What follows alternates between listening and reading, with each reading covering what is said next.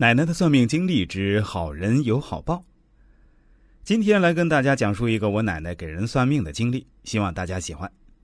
很多时候啊，我们栽下什么样的种子，就会开出什么样的花只是有时开花的时候很漫长，也有可能在你不经意的时候就悄然开放。在我小的时候，经常听奶奶说一个人，他长得玉树临风，慈眉善目，对谁都很有礼貌。就算是乞丐，他也是恭恭敬敬的对他。他家在旧社会时是地主，可是他并没有其他地主身上那种尖酸刻薄气、斤斤计较。他从小就知书达理，对人彬彬有礼，做事儿也很有能力，喜欢帮助邻里，还信佛。就算后来特殊时期，他也没有因此受到牵连。我小时候最喜欢的人也是他，我喊他周大伯。周大伯从来不像其他人那样见到我就掐我的脸蛋儿，或是故意要我学一些粗野话。他经常从口袋里给我变出一颗糖或者一本小人书，因此我对他格外的印象深刻。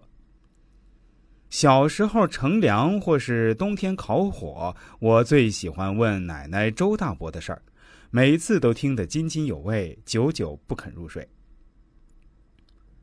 像周大伯这样能力又强、人缘又好的人，肯定事业很成功吧？然而并不是。最初他选择了做药材，周大伯很吃苦，每一单生意必定是亲力亲为，选材上也是跑去原材厂去考察，每车货一定要开箱验货。这么努力又这么认真的周大伯，慢慢的打开了这片市场，赚了一点钱，就给镇里的敬老院捐款。还经常在敬老院做义工。正当做得风生水起，准备大干一场的时候，那年我们镇遭遇了百年难得一遇的洪水。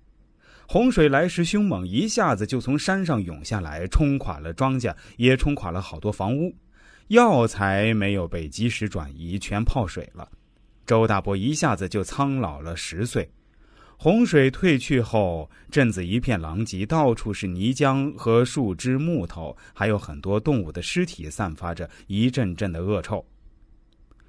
经过了一星期的调整，周大伯走出了低迷的心绪，他决定要越挫越勇，不能向命运低头。因为所有的资金全打了水漂，没有启动资金的他，来到镇上的银行想要贷款。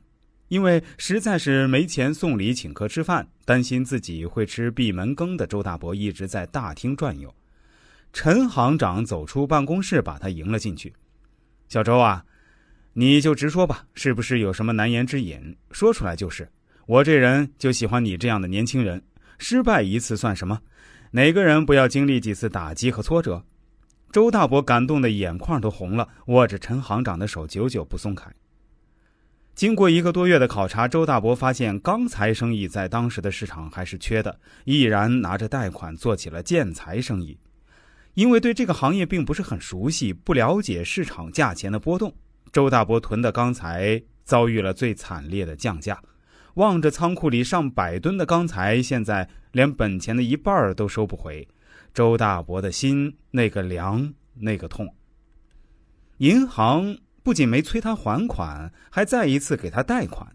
陈行长就说了他一句话：“我相信你，好好干，不要有太大压力。”周大伯握着这笔钱，暗暗发誓：这次我一定要争气，混出个人样来，不能辜负了陈行长的这份信任。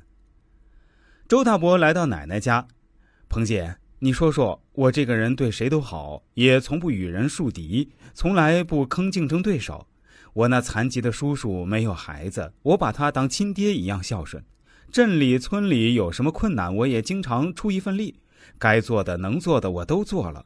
为什么我做什么都会失败，永远没有出头之日？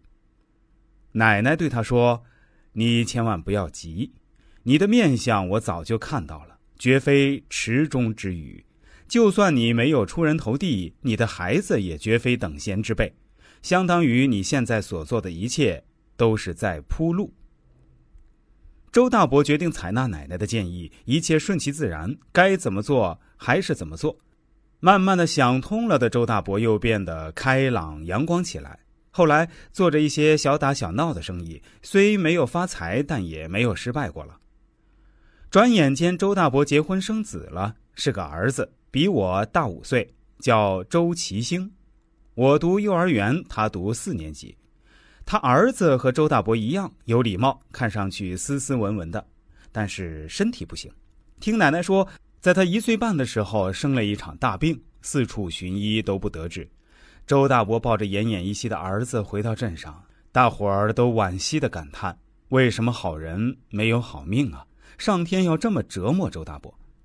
本来那时候是可以生二胎的，可是。周大婶为了全心全意的照顾他，毅然打掉了肚子里的孩子。奶奶听了大家的议论，坚信孩子会逢凶化吉，必有后福。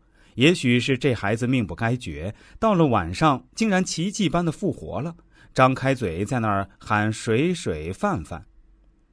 自此以后，这孩子身体就不行了，老是感冒。周大伯每天带他去跑步、爬山、跳绳、拍球。说也奇怪，打那以后，齐星的身体越来越结实了，日复一日的坚持跑步。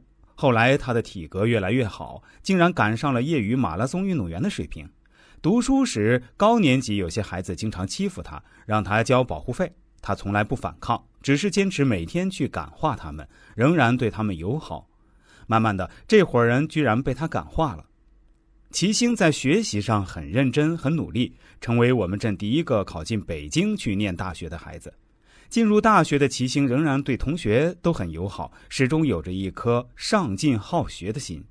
在暑假经常去勤工俭学，加入各种社团，和他爸一样热衷于慈善，一样的信佛。还没毕业，就有不少上市公司对他伸出了橄榄枝。